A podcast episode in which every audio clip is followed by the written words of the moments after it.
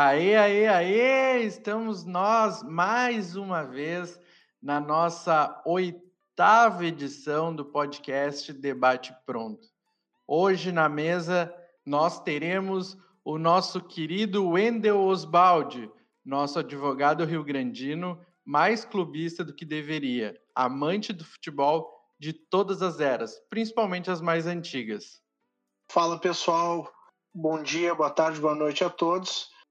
Vamos lá, vamos para mais um, um, episódio, o oitavo. Espero que estejam gostando e tomara que tudo corra bem.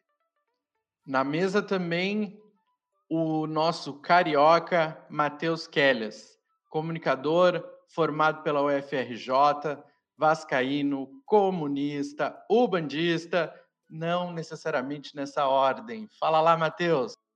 Opa, fala pessoal, um prazer mais uma vez estar aqui no melhor podcast de futebol do Brasil, e só não digo do mundo, mas tenho 99% de certeza porque ainda não terminei de ouvir todos os outros.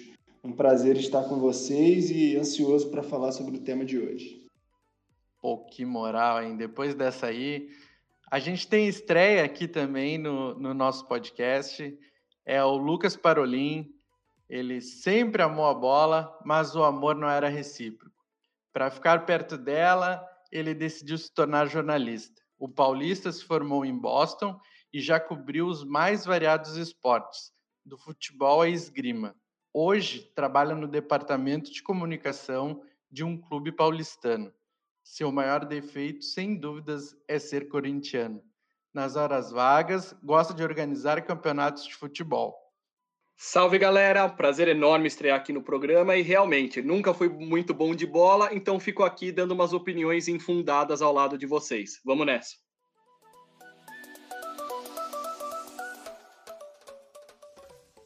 Hoje o assunto do programa é Pelé, o rei do futebol.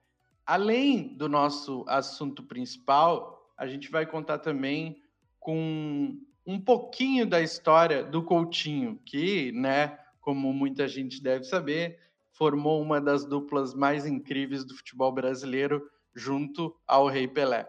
Também a gente vai contar com um quadro que está em todos os episódios, que é o giro de cada um dos integrantes da mesa. Para começar então esse lindo debate, eu queria só deixar uma frase aqui. Uma frase não, uma pergunta. Há como comparar Pelé com outros jogadores anteriores da sua época ou à sua frente? Quem é que vai começar nessa aí? Eu começo, eu começo. Olha, comparar até que dá. Eu acho que comparação é sempre válida.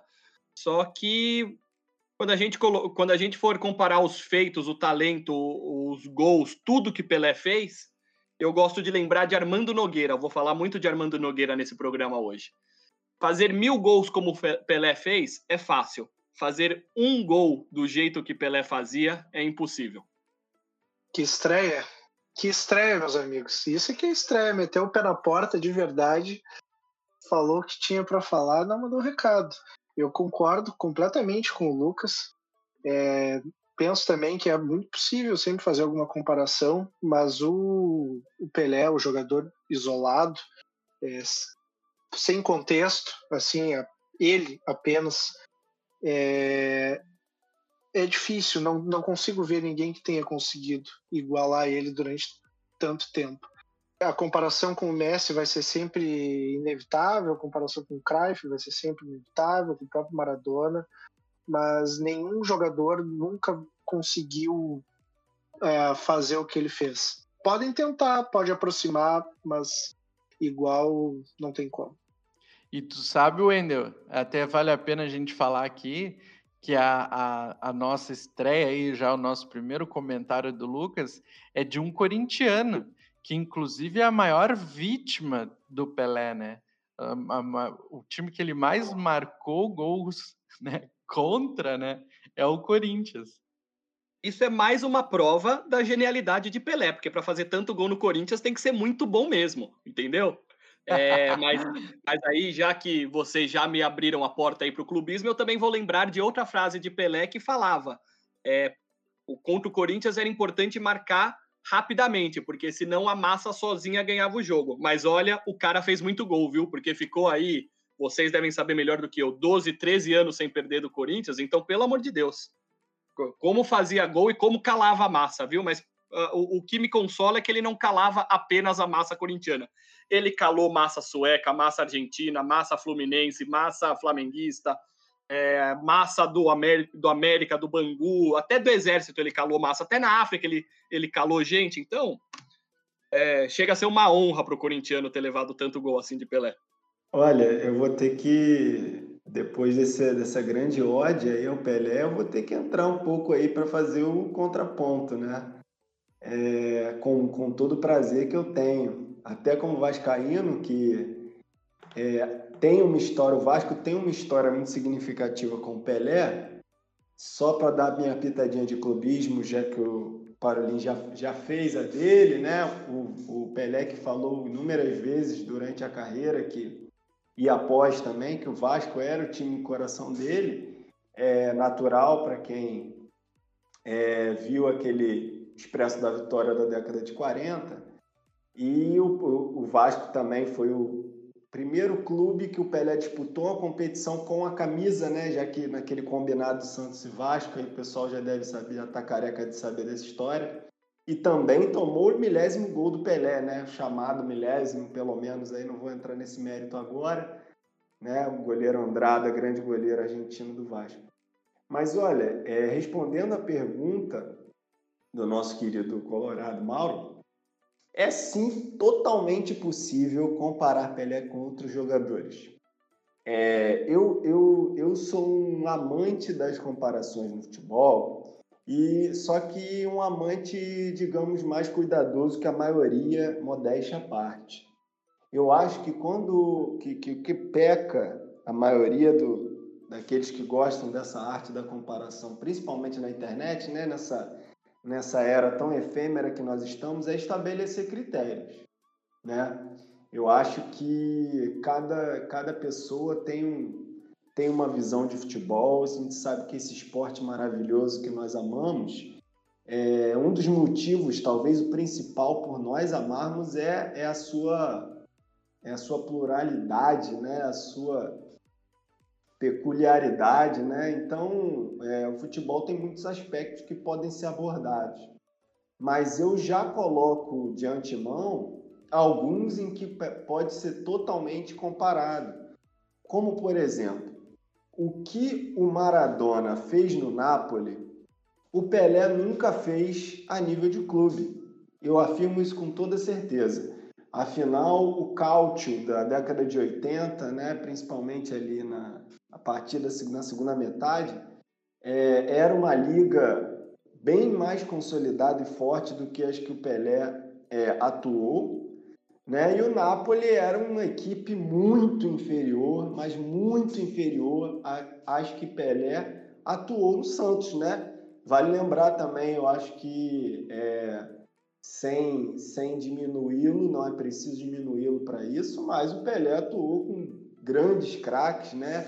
Começando no gol lá com o Gilmar, é, pegou o Jair Rosa Pinto já, é, que teve uma carreira bem longeva, para quem não conhece, camisa 10, quem não está lembrando, camisa 10 da nossa seleção de 50, que reza a lenda até foi um dos principais professores do, do Pelé em termos de cobrança de falta, ele era um grande cobrador de falta, chutador de fora da área, né? E jogou com outros diversos craques que eu poderia passar aqui o programa inteiro citando. Então, já entrando aí um pouquinho de sola nessa, nessa resenha boa, eu acho que o, que o Pelé pode sim ser comparado em diversos aspectos, mas aí a gente tem que, que ir com cuidado nessa comparação e entender sobre o que, que a gente está falando. Bom, é, no início ali, tu citou números, né? Aquele, aquela famosa conversa dos mil gols, né? Uh, a gente sabe que número não, não, não deve ser o único critério para analisar ou para fazer qualquer tipo de comparação, né? Porque senão a gente poderia estar tá aí comparando uh, o Túlio com o Lewandowski, por exemplo, se, se, a gente for levar em conta os números. Uh, mas assim, eu, busquei alguns, alguns dados né, no, no Fute Dados que, que eu acho que é interessante colocar aqui. Uh, em partidas não oficiais, né? Oficiais e não oficiais juntas, o Pelé tem 1.280 gols, 282 gols, desculpa, em 1.378 partidas, tá? Em jogos oficiais, ele tem 767 gols em 831 partidas. Uh, daí a gente pode pegar outros nomes, né, para a gente ter uma noção também. O Messi ele tem 709 gols em 880 jogos. O Cristiano Ronaldo tem 744 gols em 1.022 jogos. E, e, o ranking fica mais ou menos assim: o Pelé seria uh, o primeiro, com set, uh, 767 gols, o Bican com 759, o Cristiano Ronaldo com 744, o Romário com 743. Isso seria o ranking de gols oficiais. Olha, Mauro, eu, eu gosto muito de, de, conversar sobre os números de Pelé, porque eu acho que o jogo do Pelé nunca foi baseado em números, mas mesmo assim não teve um jogador na história que, que apresentou números como ele. É, eu fiz um levantamento há um tempo, eu acho absolutamente impressionante, é, e tem a ver com a história dos jogos é, não oficiais que ele disputou. Que eu acho que é algo assim, que não é vamos, vamos colocar desse jeito, não é culpa do Pelé ele não ter jogado tanto jogo oficial quanto hoje em dia, entendeu? O futebol não era tão lucrativo. Na época era mais difícil se locomover, você não tinha um avião é, né, é, particular para ficar mandando o time do Santos para a Argentina o tempo todo, para Libertadores era menor, etc e tal. Porém, eu fiz um levantamento sobre a quantidade de gols que ele fez. E olha que coisa absurda. Em toda a sua carreira, Pelé fez marcou 91 hat-tricks, o barba, cabelo e bigode, três gols em uma só partida. Por 31 vezes ele marcou quatro gols na mesma partida. Cinco vezes ele marcou cinco gols na mesma partida. E uma vez ele marcou oito gols em uma partida.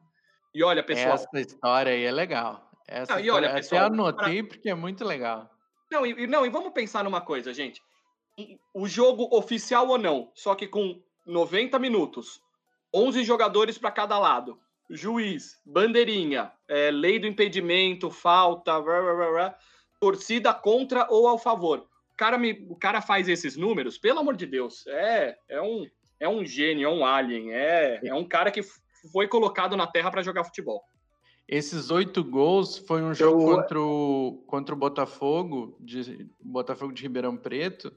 Uh, o jogo foi, on, foi em 1964 o jogo acabou 11 a 0 para o Santos e, e, ele fez gol de perna esquerda, gol de perna direita, gol de cabeça, gol de voleio.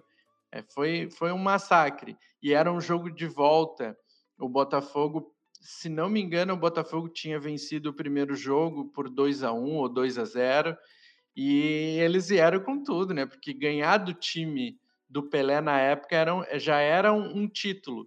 E aí eles já estavam, eles já vieram para a Vila com o jogo meio que ganho, né? Tipo, não, bah, ganhamos de 2 a 0 é, é, com nós. E parece que o Pelé, aquele dia, ele estava até com um pouco de raiva, assim. E, e aí deu no que deu, ele fez oito gols.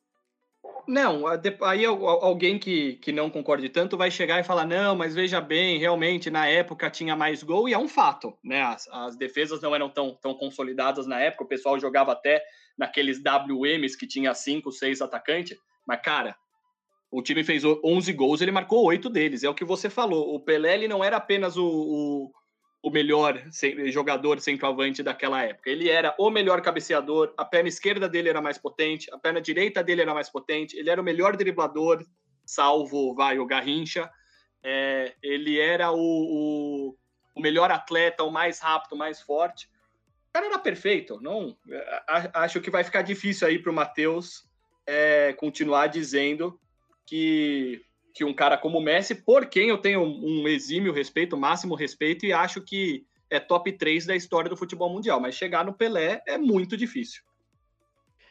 Só para eu não ser o chato dos números, tá? Eu vou. Já te dou aviso, Wendel, me desculpe. Mas só para a gente meio finalizar aqui, tá? Vai firme, é, vai firme. Tem, tem uma temporada que, que, que, é coisa de outro mundo, assim, para aproveitar e falar que foi a temporada de 1959, tá?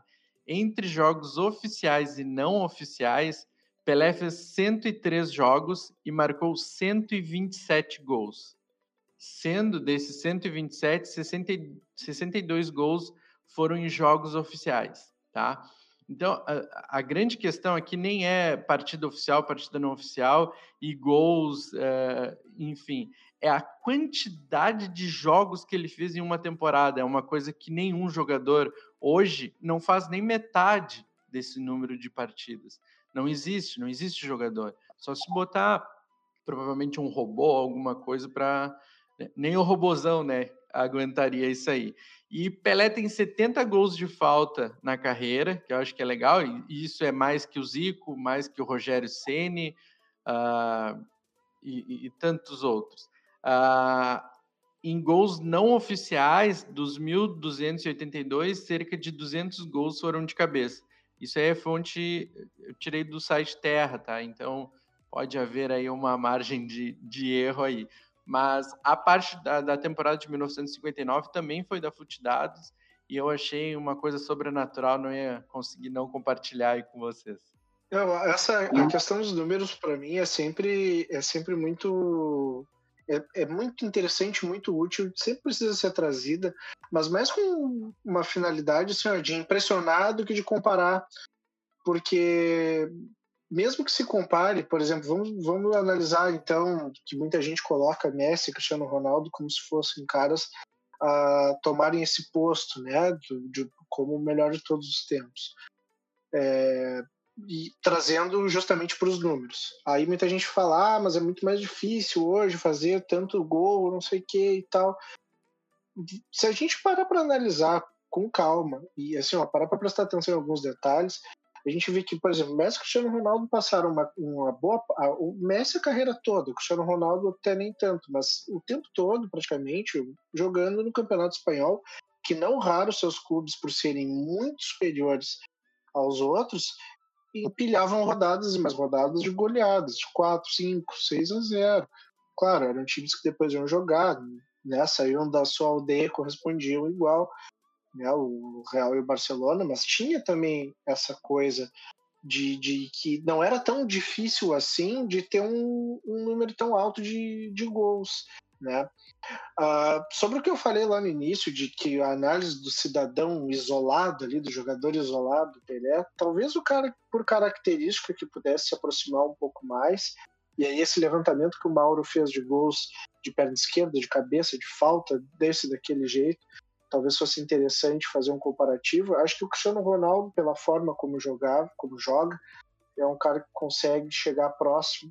É, por ser aquele cara que onde quer que ele esteja, o time ele consegue produzir, jogar, fazer a mesma coisa que sempre faz, né? Os outros que a gente costuma comparar sempre, por exemplo, o, o Messi, né? O Messi ele é um pouco preso àquela coisa do Barcelona, embora ele seja um talento sobrenatural também.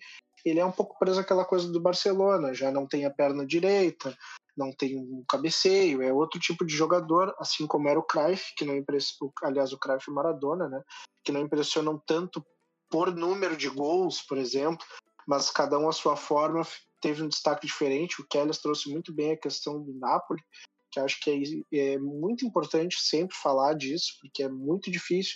E na mesma época, dali do Napoli, também teve aquele título da Copa de 86, que também foi extremamente difícil pelos mesmos motivos. O time era muito abaixo do restante. Né? E o Cruyff tem a sua importância até pela questão tática, por toda aquela revolução. Um outro exemplo, só para finalizar e passar a palavra adiante também, é do próprio Di Stefano, que talvez entre nesse rol de caras que conseguiriam levar os times sozinho, onde quer que estivesse. E, e acho que isso nessa discussão para tirar o Pelé desse posto é, vai fazer diferença. Além de outras coisas, claro, mas né, o meu ponto, um dos meus pontos principais também seria esse. Primeiro eu queria agradecer o Wendel que levantou bons pontos, apesar de ser um militante pró Pelé aqui no, no debate. Mas é sempre, sempre muito com muita lisura e, e honestidade. Mas eu acho, é, pessoal, eu vou trazer novamente, assim, como eu sempre tento fazer aqui, nossos ouvintes já devem estar é, um pouco acostumados com isso, é ampliar um pouco a discussão, né? É, como eu falei no início, a questão dos critérios, é, ela, ela se faz extremamente assim fundamental para a gente iniciar o que, que é o debate sobre se o Pelé é, é o maior jogador de todos os tempos ou não. É, e aí eu vejo também é, é, assim qual é na verdade a grande questão por trás desses critérios, né? Porque não faz sentido a gente tentar determinar qual foi o maior cabeceador da história ou qual foi o maior jogador que cruza de letra da história, o maior batedor de pênalti da história. Futebol não é isso, né? Isso é curiosidade, anedota, eu acho que é válido para resenha de bar, né? Mas quando a gente está falando de, de futebol, esporte, né, como um todo, eu acho que se faz necessário a gente pensar o que é ser maior e o que é ser melhor, né? E que é um que é uma grande assim, às vezes uma contradição, né? Eu até vejo até uns brasileiros colocando o Ronaldinho Gaúcho nessa nesse debate é, pela questão é, puramente técnica e mágica é, do que ele trouxe para o futebol no momento que trouxe. É, para esses eu costumo, é, admito em tom um pouquinho provocativo, falar para eles, olha, é, não sei se vocês sabem, mas o YouTube ele foi fundado em 2004 e começou a rodar em 2004. mas, sem entrar no Ronaldinho, voltando à questão mais ampla, né? Então, assim, o Pelé, ele consegue unir, para não acharem que eu também só vou falar mal, mas não vou, não estou nem falando mal nem desde o início, nem vou só falar mal. O Pelé, eu acho que ele consegue unir a grandeza, né, a grandeza contextual, né, pela seleção, pelo clube, a nível local, a nível nacional, a nível de encantamento, com a parte técnica. Né? E eu acho que aí que talvez seja extremamente difícil a gente conseguir tirar o Pelé, né? Ou seja, unindo essas duas coisas, né? O Pelé, a, na junção do melhor com o maior, é muito complicado tirar do Pelé. Afinal, foram três Copas do Mundo, né? Apesar de eu sempre destacar também que eu acho fundamental a gente lembrar, em 1962 o Pelé só jogou até o segundo jogo.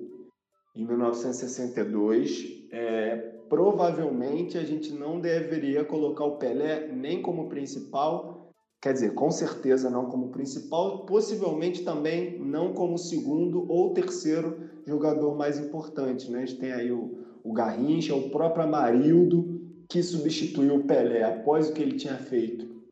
Né? Não é para qualquer um. Né? Então, eu acho que é o Milton Santos. Né? Então, assim, é, eu acho que a gente tem que lembrar disso quando se fala em títulos de Copa do Mundo, que muito se repete, né? Ah, Pelé tem três Copas do Mundo mas né, ele disputou é, quatro Copas do Mundo, é, é, válido lembrar, em 66 ele se machucou, em 62 no segundo jogo nós fomos campeões, com grandes seleções, grandes equipes recheadas de craques, totalmente diferente do Messi, totalmente diferente do, do Maradona e de outros que a gente pode colocar aí, até como até outros craques aí de, é, é, menos badalados, né?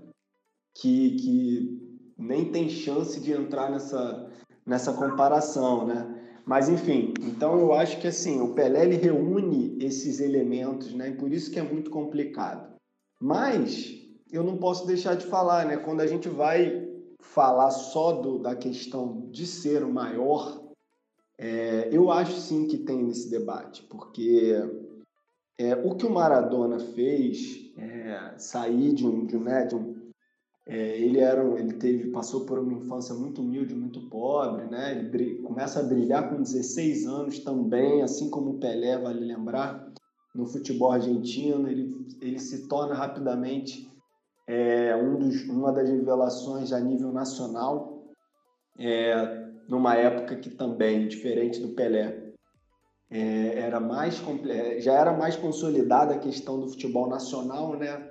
Essa questão também do, do, do contexto da época, ela, ela deve ser levada em consideração. E depois ele, ele foi um cara completamente desregrado, né? Ele não foi um atleta. O Maradona nunca foi um atleta, essa é a verdade. Né? E mesmo assim ele conseguiu fazer tudo o que fez e, e, e, conquistar um título mundial de maneira acachapante. Eu acho até que é bastante discutível, aí o pessoal vai me xingar mas é bastante discutível se o Pelé fez alguma Copa do nível da do Maradona de 86. Especialmente se a gente levar em consideração, e sempre deve levar, na minha opinião, que futebol é esporte coletivo. Se a gente pegar as seleções brasileiras, é, para mim não tem nem comparação com as seleções argentinas, não chega nem perto. Então, assim, e, e, novamente o Napoli, né, o que eu já citei aqui, que ele, onde ele ganhou uma Copa da UEFA, na época que a Copa da UEFA ela não era o, o terceiro ou quarto escalão, porque a Copa dos Campeões só os campeões disputavam, né? Então, levou o Napoli a um título de Copa da UEFA, é, foi bicampeão italiano no auge do, do, do cálcio. Então, eu acho que nessa discussão cabe muito, cabe muito pensar o que foi o Maradona. E aí, só para só finalizar essa, essa minha fala, é, e aí eu, eu, trago mais um ponto de, de, reflexão.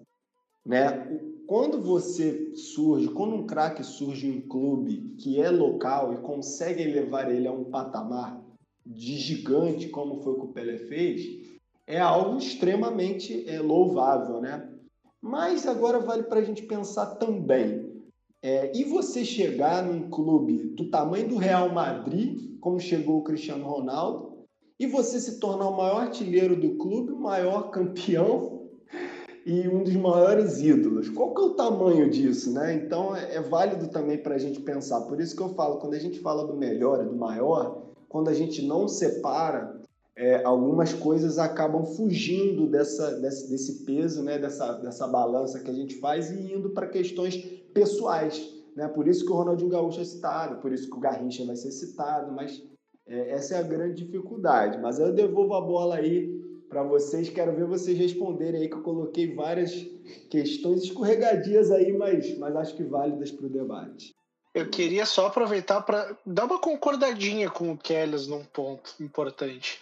O, realmente, o Pelé nas Copas, que até ali talvez os anos 90 ou 80 fosse o torneio mais importante a nível mundial, não tem é, comparativo com a Copa do Maradona de 86. A única individualmente que talvez possa ser comparada é a do Garrincha em 62, justamente com a ausência do Pelé.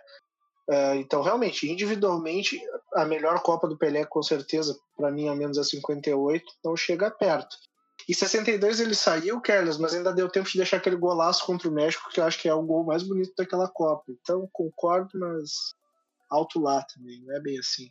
Ó, eu também gostaria de dizer que eu, eu concordo com o Matheus em certos pontos. É, principalmente, vou, vou, iniciar esse meu comentário falando que eu sou um, um certo maradonista. É, apesar de estarmos aqui hoje falando sobre Pelé, eu inclusive já escrevi um texto no, no blog do Debate Pronto sobre o time do Napoli do Maradona, sobre a conquista da UEFA.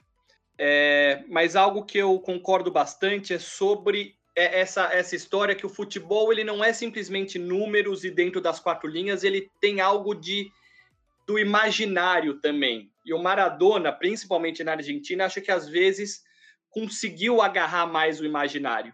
Mas isso não significa necessariamente que ele é um melhor jogador. O significa que Maradona é melhor jogador das narrativas. É, Maradona sempre foi um personagem, um cara de muita é, personalidade, um cara que eu admiro muito, inclusive, quero deixar isso bastante claro, mas alguém que sempre soube, soube é, circunnavegar isso daí. Quando, quando a gente tem que falar, quando a gente vai falar sobre Pelé, imaginário e suas posições como pessoa, como é, embaixador do futebol após a sua é, aposentadoria, eu sempre lembro de, de duas questões do Pelé. A primeira que ele jogava no Brasil durante uma época de ditadura. E por causa disso, o Pelé nunca quis, nunca quis, nunca pôde também ter qualquer tipo de opinião da maneira que Maradona tinha, por exemplo.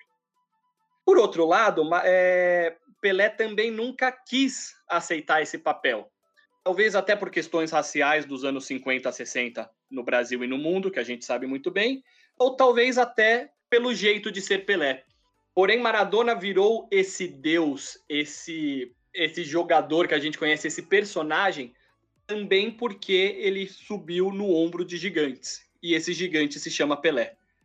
É, mas aí, assim, a gente concordou muito com o Matheus e eu tenho que discordar um pontinho.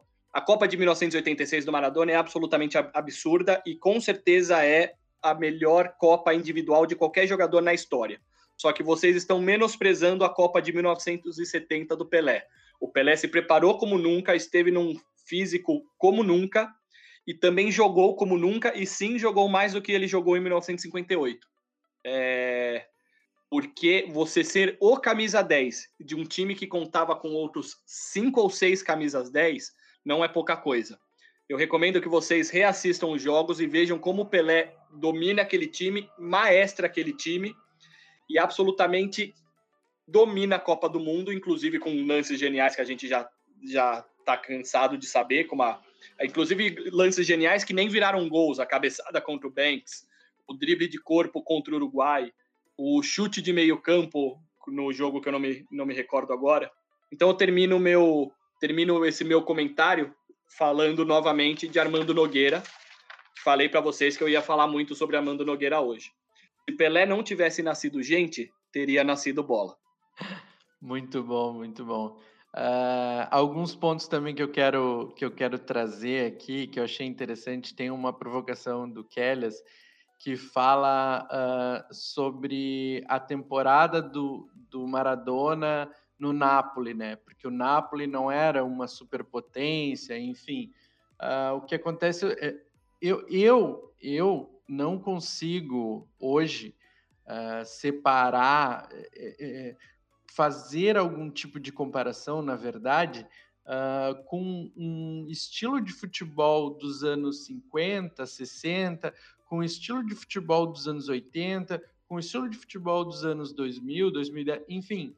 Para mim, é, é muito claro a diferença de cada época dentro do futebol. Então, para mim, esse é o maior empecilho já.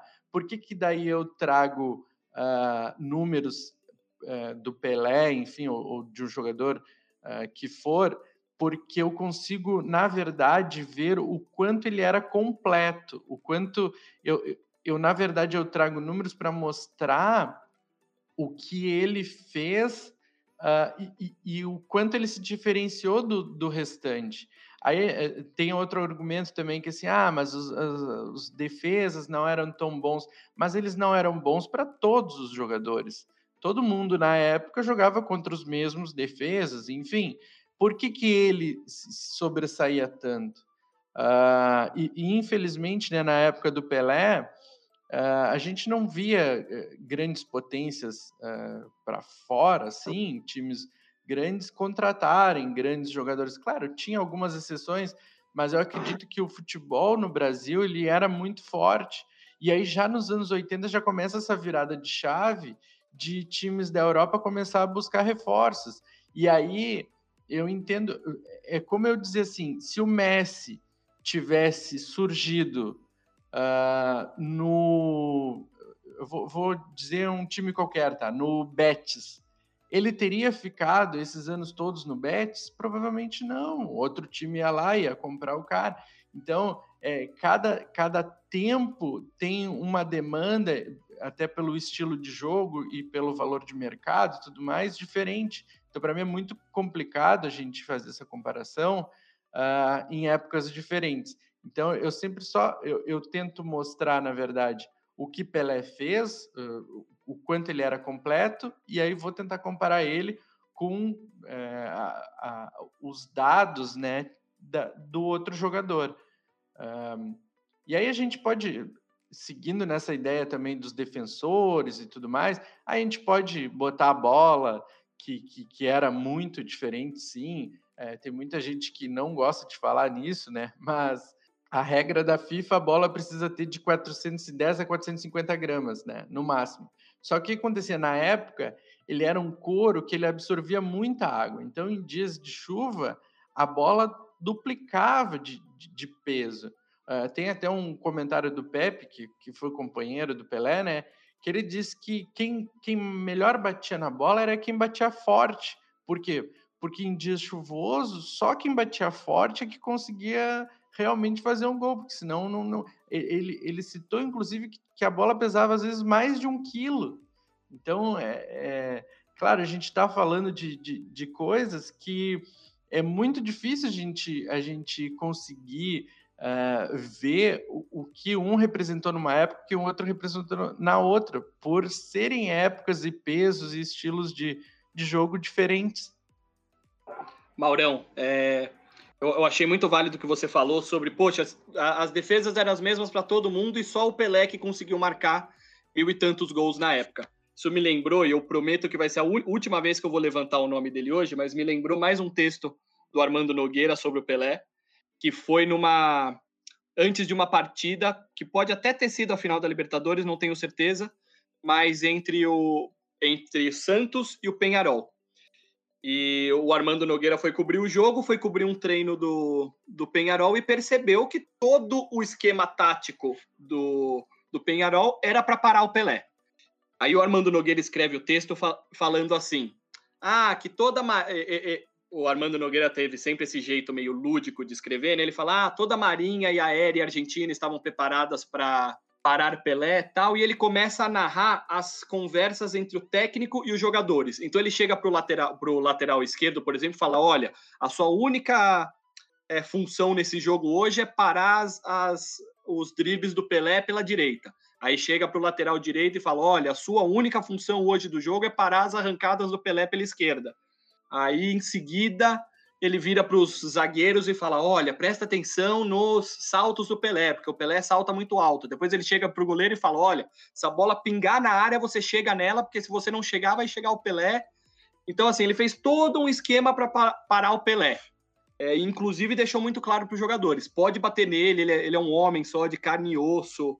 É, né, a gente vai conseguir parar ele com esse esquema. Aí, o último parágrafo do texto é genial porque ele fala assim: o jogo começa, é, Pelé é marcado, Pelé é xingado, Pelé é chutado, Pelé apanha, Pelé é isso, Pelé é aquilo, Pelé é aquilo, né? Toda a defesa tentando parar Pelé. Aí a última frase do texto é: bola na área, gol de Pelé. É, eu acho que o, o Armando ele é um dos que foi mais é, felizes em passar essa mística né, que, o Pelé, que o Pelé conseguia colocar em campo. Né? Mística através da, da técnica mesmo do que ele entregava. Né? Não, não, não mística como uns e outros aí de, de dribles inúteis e, e lances com a bola parada ou, ou alguma coisa desse tipo. Mas é, falando de mística, eu acho até importante a gente falar isso.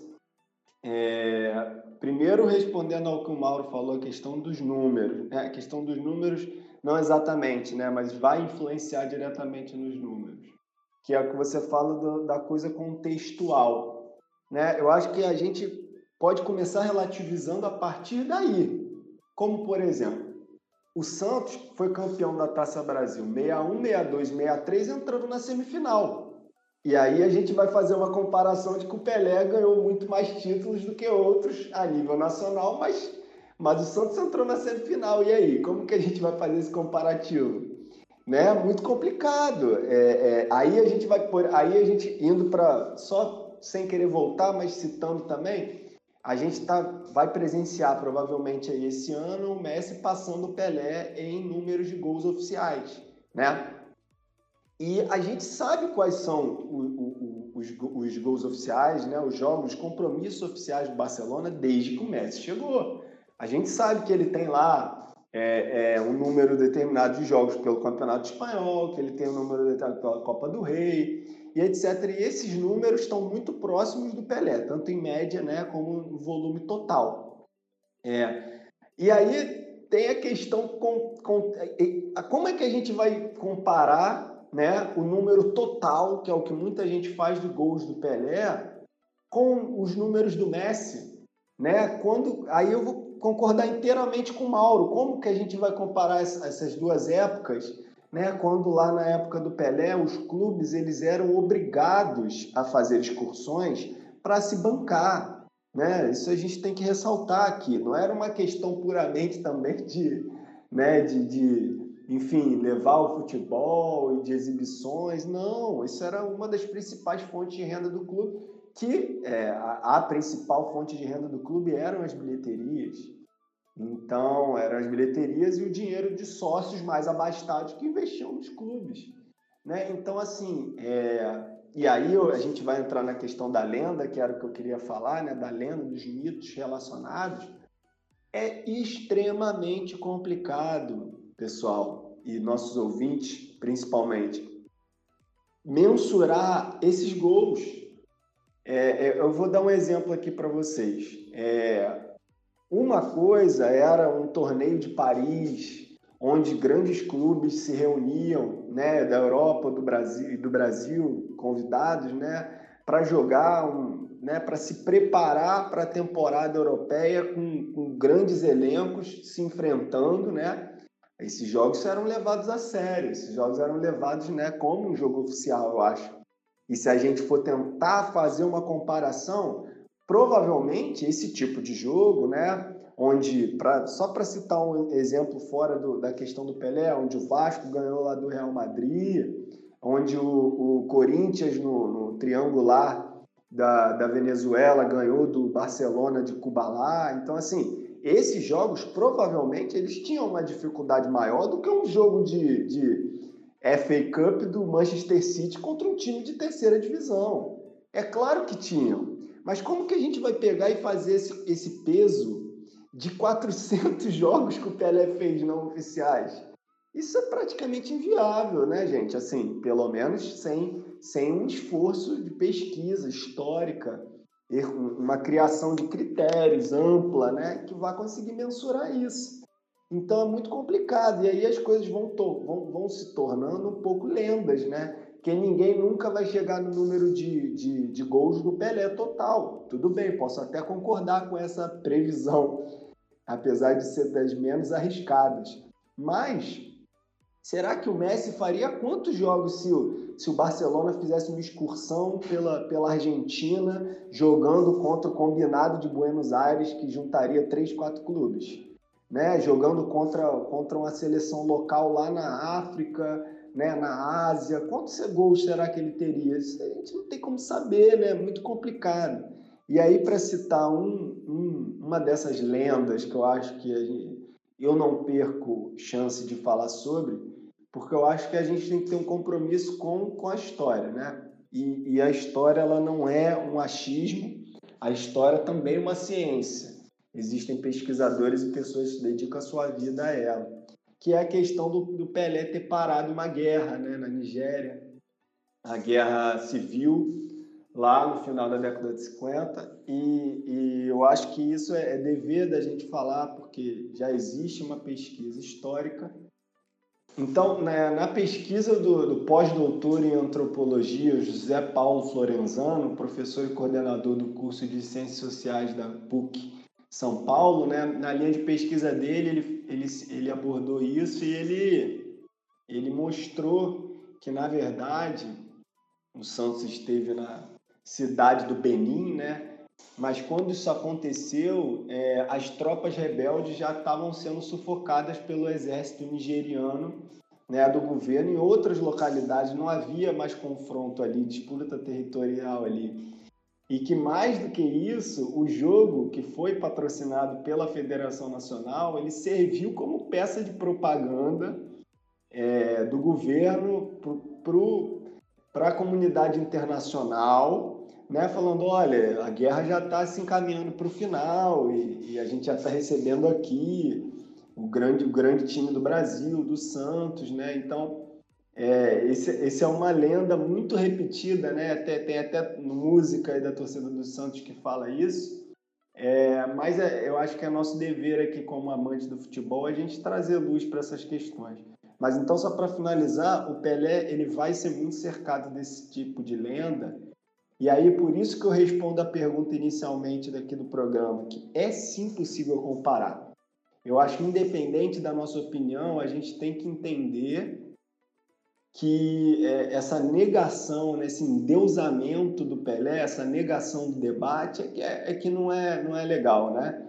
Eu acho que existem critérios possíveis, como eu falei, como eu já trouxe aqui, a questão do, do Maradona no Napoli, a Copa de 86 do Maradona, o fato do Cristiano Ronaldo é, ter chegado a um possivelmente o maior clube do mundo e ter se tornado é, talvez o maior ídolo da história deles, é o maior artilheiro da história deles, é um feito absurdo, gigantesco, né? Então a gente tem que ter os pesos e, e ir tentando debater à luz da história com critérios e respeitando sempre a opinião de cada um.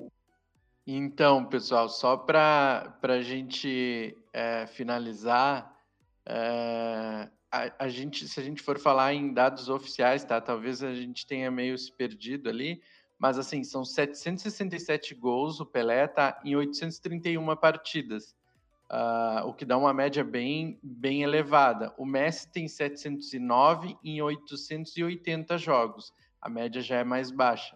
O Cristiano Ronaldo tem uma média ainda mais baixa, são 744 gols em 1.022 jogos. O Cristiano Ronaldo teve essa é, é, é, a queda, né? O início da carreira dele não foi tão uh, com tantos gols, porque ele jogava mais como um extrema, né? Ele jogava praticamente de, de, um, de um ponta, né? E, e, era um jogador mais de drible do que um finalizador. Uh, então a média é, é, é, bem maior ainda do Pelé por partidas, né?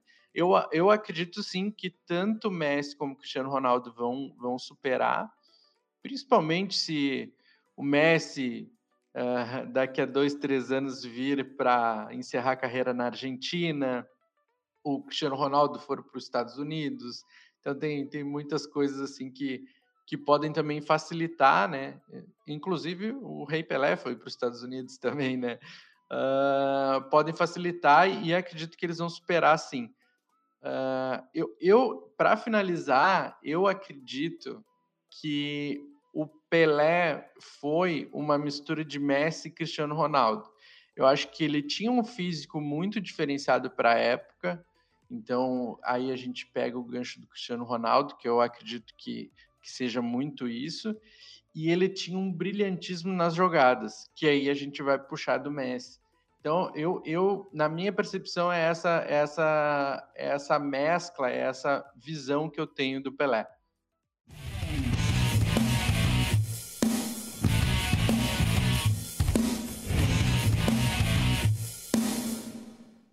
E agora, com vocês, o queridinho do programa, o quadro Raio X. E hoje, o Lucas Parolin, nosso estreante no podcast, vai nos contar um pouquinho sobre a história de Coutinho. Coutinho pede o passe, entrega-lhe a bola. Mas houve o corte da defesa Guarani com Gonçalves atirando firme. Alta pelota outra vez para o Brasil. Quem cruza é Pelé para Coutinho, passe milimetrado. Entra na área da corrida, sai o arqueiro. Coutinho é trancado, atira. Gol!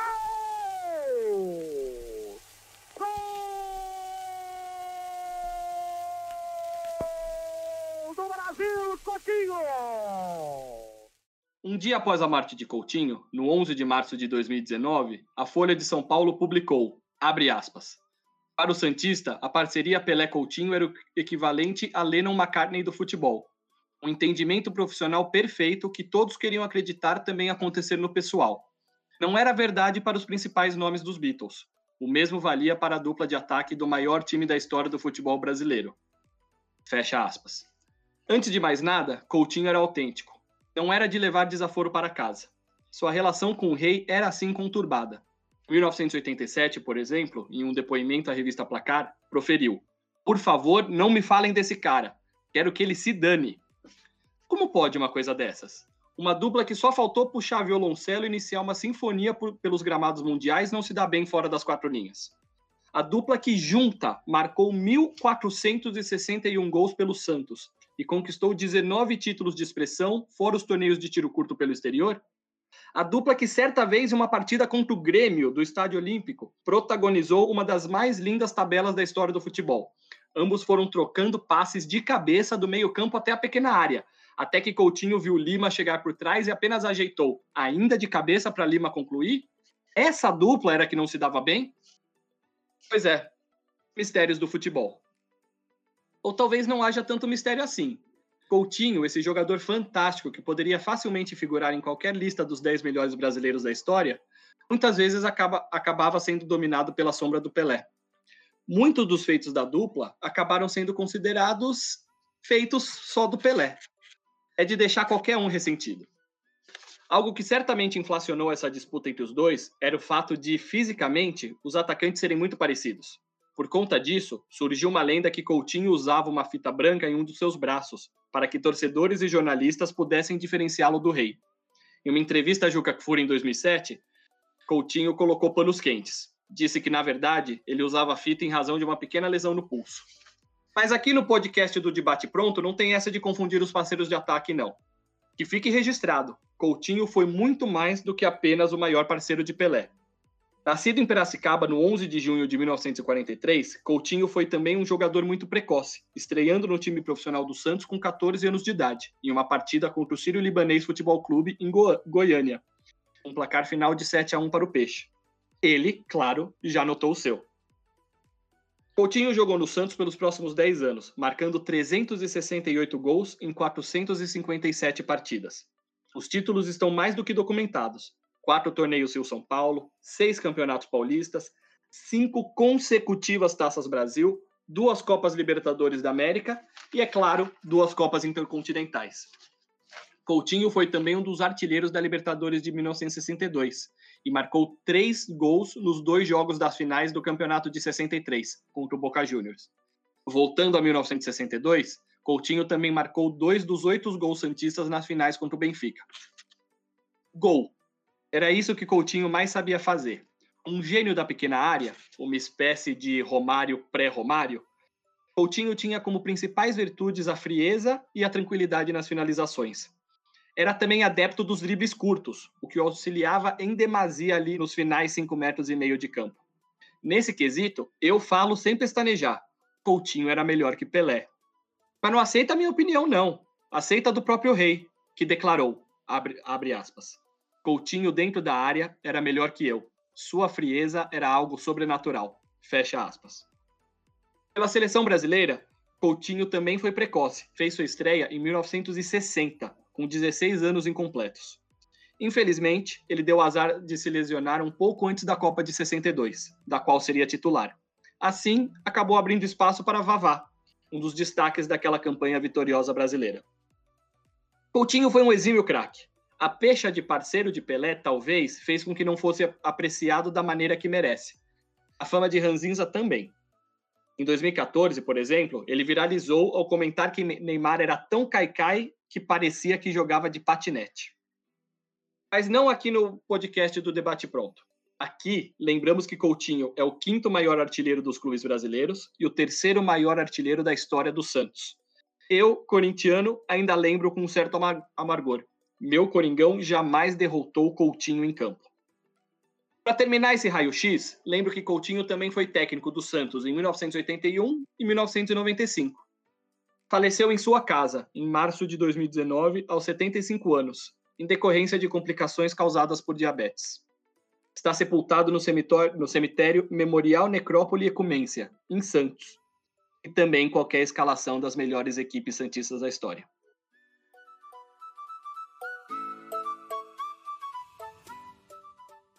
Muito bom, Parolim, muito bom. Uh, a gente vai chegando ao fim. Agora, o quadro que a gente tem em todos os nossos episódios, que é o Giro, onde cada um fala aí o que quiser sobre futebol, não necessariamente dentro do assunto principal desse, desse episódio. Uh, então vamos lá. Wendell.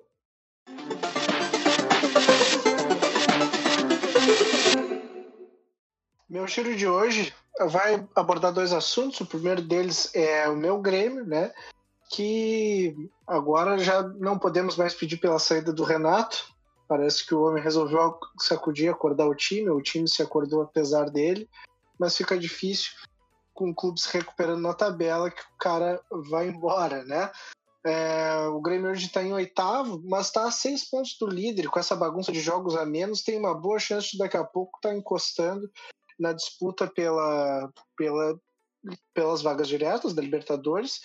Ou, quiçá, já que esse campeonato, pelo visto, ninguém quer conquistar, disputar o próprio título, né? Não sei.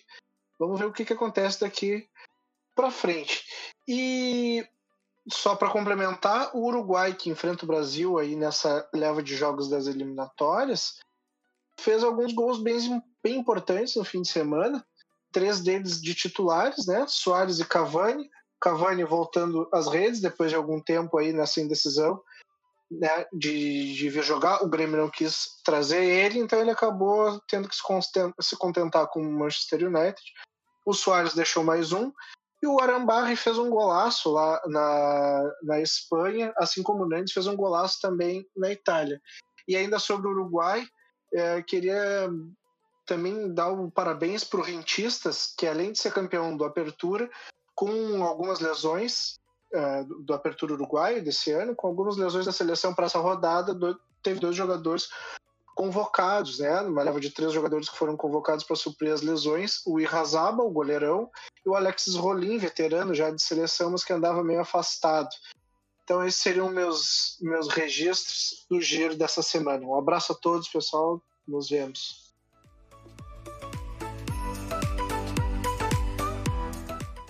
Bom, pessoal, eu venho como mensageiro do caos nesse giro. É, apontar como o nosso futebol brasileiro segue em decadência. Né?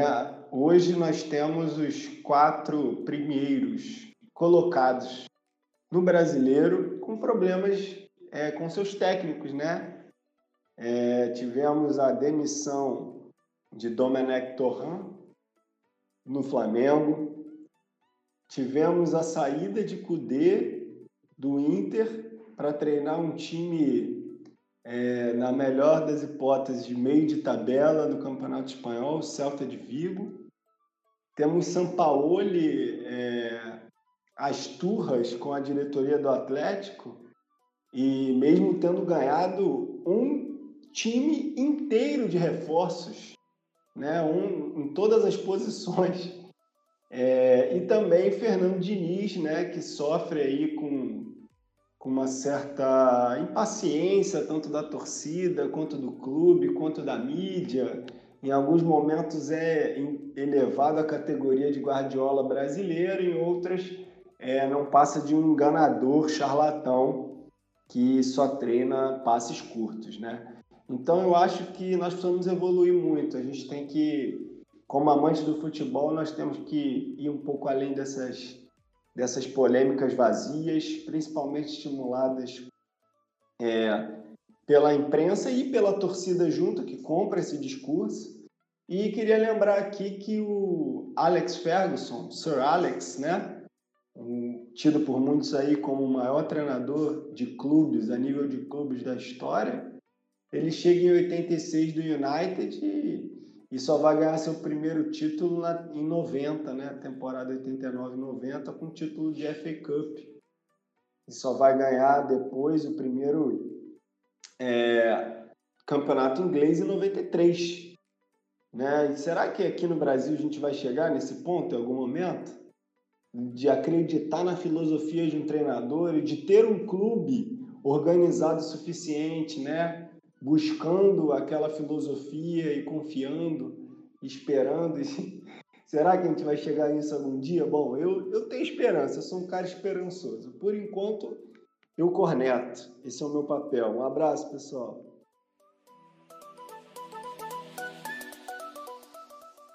No meu giro de estreia, eu vou falar do meu maior rival, o Palmeiras. Mais especificamente, de Felipe Melo, que mais uma vez deu o que falar nesse fim de semana. Primeiro, pela chave de braço aplicada em Léo Matos, ainda no primeiro tempo da partida. Lance absolutamente perigoso que poderia ter quebrado o braço do atleta do Vasco ali mesmo. Mais um ato desnecessário do volante palmeirense. Depois, o próprio se machucou feio, após Neto Borges cair em cima de sua perna. Resultado: uma fratura no tornozelo esquerdo e até quatro meses de recuperação. Alguns vão dizer que o nome disso é karma. Eu não vou chegar nesse ponto. O que eu gostaria de, de, dizer é que o Palmeiras vem jogando melhor desde a saída do Luxemburgo e aguarda um técnico português em breve.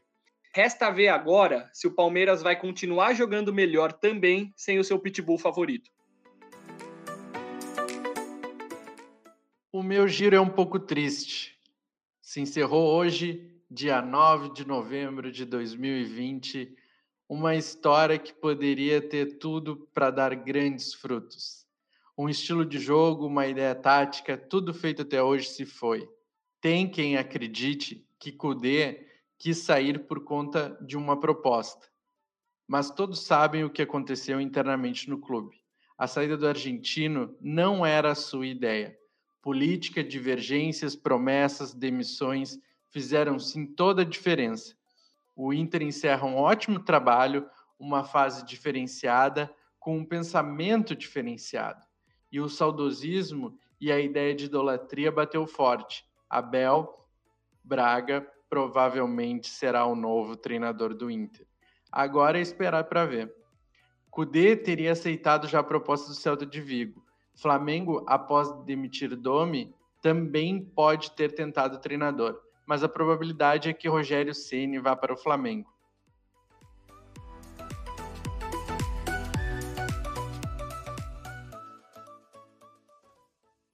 Então tá, pessoal. Muito obrigado por ter escutado esse podcast. Não esquece de compartilhar com teus amigos se tu gostou. Se tu não gostou, também, também compartilha para nos ajudar a ir cada vez mais longe. Obrigado e até, o pró até a próxima.